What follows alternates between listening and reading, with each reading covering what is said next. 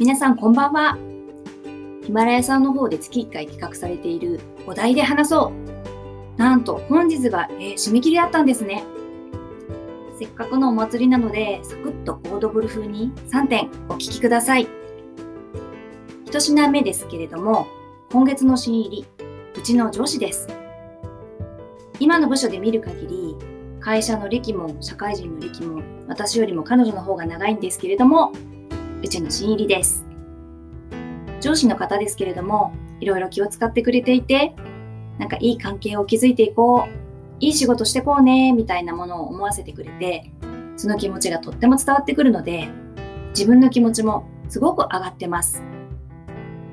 これからどうぞよろしくお願いします。二品目です。えっ、ー、と、新しい日課っていうことで、家の近所の神事様の神社へご参拝するようになりました。なんかですね、見るからに威厳があってなんだかいろいろ見えそうな、なんか実際はいろいろ見えている。そんなすごいかもしれない知り合いにですね、神社に参拝するといいよって言われたのがきっかけです。理由はよくわからないんですけれども、なんかいいなと思って今月から始めました。続けていたら、このために神社行ってたんだってわかる日が来るんだそうです。なんかすごい楽しみで、毎日ワクワクしながら通ってます。え3品目です。新しいデビュー。そう、ヒマラヤのデビューです。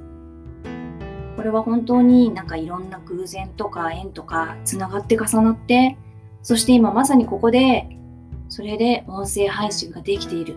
なんかほんと自分としてはそんな感じです。いろいろなきっかけをくれた仲間の方、それから本当親切なヒマラヤのスタッフの方、いろいろわかんなくて連絡しました。